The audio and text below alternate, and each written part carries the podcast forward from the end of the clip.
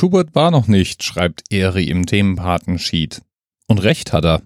Erstaunlich eigentlich, denn von Franz Schubert gibt's natürlich, wie von allen anderen großen Komponisten auch, ein Werksverzeichnis.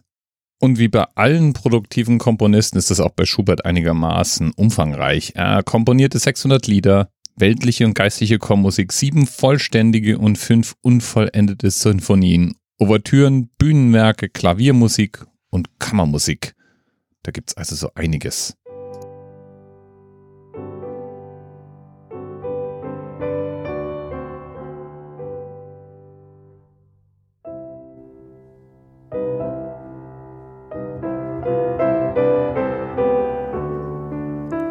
Und das Stück mit der Nummer 894, was du da im Hintergrund hörst, finde ich super beruhigend. Ganz neckisch ist, dass die Wikipedia als Geburtsdatum den 31. Jänner 1797 ausführt. Damit weiß man, dass vermutlich ein Österreicher diesen Eintrag editiert hat.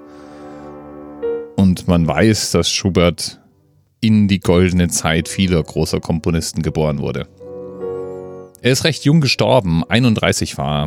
Und was ich auch beeindruckend fand, oder naja, beeindruckend ist vielleicht das falsche Wort, krass irgendwie, war, dass er als 13. von 16 Kindern geboren wurde. Von diesen 16 Kindern aber nur fünf älter als ein Jahr wurden und nur vier überhaupt Erwachsenenalter erreichten.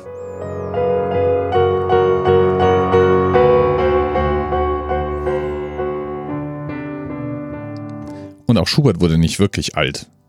Mit 31 Jahren starb er an dem, was man damals Nervenfieber nannte, wahrscheinlich Typhus. Und das Syphilis hat er vermutlich auch am Hals gehabt, die ihn zwar nicht das Leben gekostet hat, aber jetzt auch nicht unbedingt förderlich gewesen sein dürfte.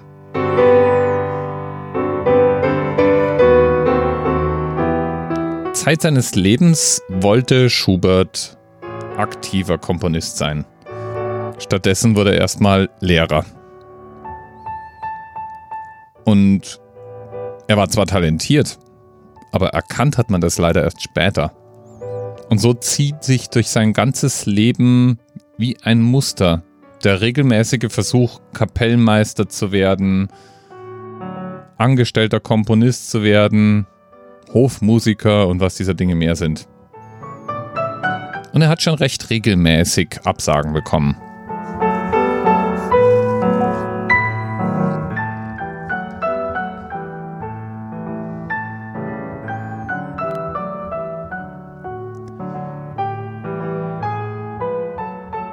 Gelebt hat er hauptsächlich im Wiener Raum und da dann sehr oft bei irgendwelchen Freunden. Man sagt ihm auch nach, dass er womöglich homosexuell gewesen ist. Nicht, dass es eigentlich wirklich wichtig wäre, aber es war dann schon auffällig, dass er über Monate bis Jahre hinweg bei innigen besten männlichen Freunden geschlafen und gewohnt hat.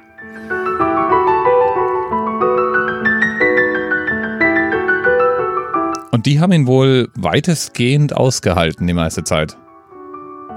Weil irgendwann hat er den Lehrerberuf an den Nagel gehängt, um sich vollständig nur noch dem Komponieren von Musik zu widmen. Und spätestens da war es dann vorbei mit dem geregelten Einkommen. Hin und wieder hat er mal versucht, Musik zu verlegen. Nicht immer wurde ihm das erlaubt.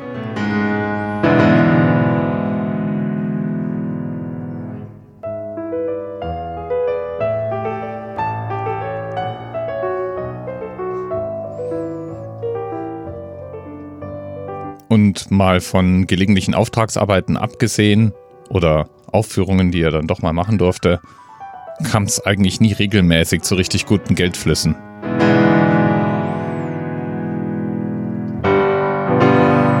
Und wenn er nicht komponiert hat, dann besuchte er Freunde. Oder, wenn es abends war, zog er mit denen eben durch die Gaststätten. Von Schubert wurde überliefert, dass er seine Brille nachts nicht abnahm, damit er am nächsten Morgen sofort mit Komposition beginnen konnte. Und eine andere Anekdote, die von ihm überliefert wurde, erzählt davon, dass er manchmal in Gaststätten, wenn er nicht bezahlen konnte, mit Musik bezahlt hat. So soll in seinem Lieblingslokal der Wirt hin und wieder mal Musikstücke als Zahlung angenommen haben, die Schubert dann an Ort und Stelle praktisch komponierte.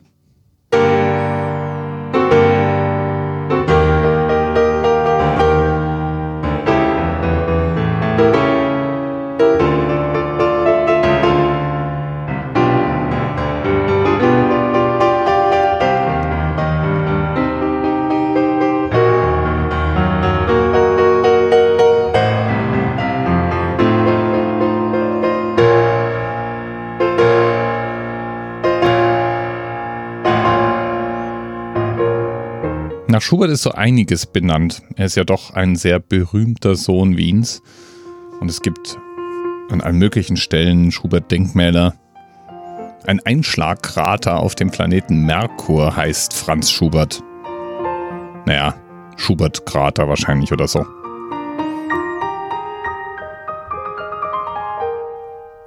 Und auf dem Mond, da ist noch einer.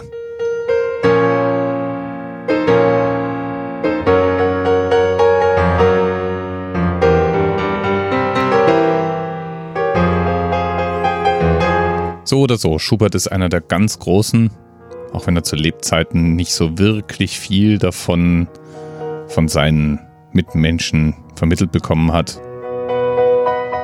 Und Eri hat recht. Ist eigentlich eine Schande, dass wir nicht schon viel eher über Franz Schubert gesprochen haben. Lieben Dank also nochmal für den Hinweis.